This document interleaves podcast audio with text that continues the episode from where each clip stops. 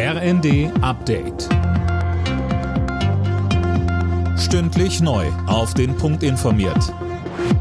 Ich bin Philipp Nützig. Guten Abend. Schätzungsweise mehr als 200.000 Menschen sind in Deutschland gegen Rechtsextremismus und die AfD auf die Straße gegangen. Die größten Demos hat es in Frankfurt am Main und Hannover gegeben. Einzelheiten von Mia Hehn.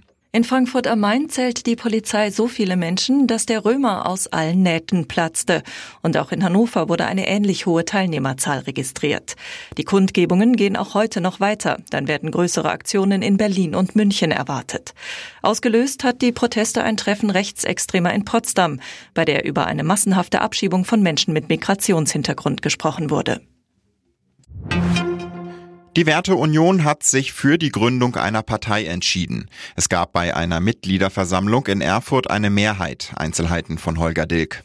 Die Werteunion wird angeführt vom ehemaligen Verfassungsschutzpräsidenten Hans-Georg Maaßen und hatte sich 2017 aus Protest gegen die Politik der damaligen Kanzlerin Merkel gegründet. Die meisten Mitglieder, es sollen rund 4000 sein, sind auch Mitglieder in den Unionsparteien CDU und CSU.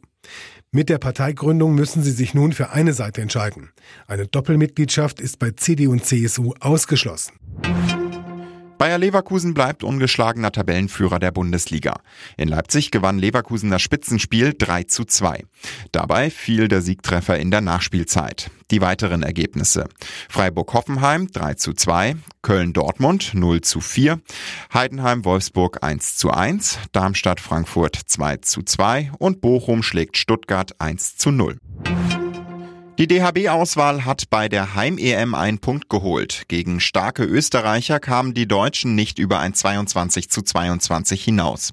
Das Halbfinale hat Deutschland trotzdem weiter in eigener Hand. Allerdings müssen in den letzten beiden Spielen auch zwei Siege her.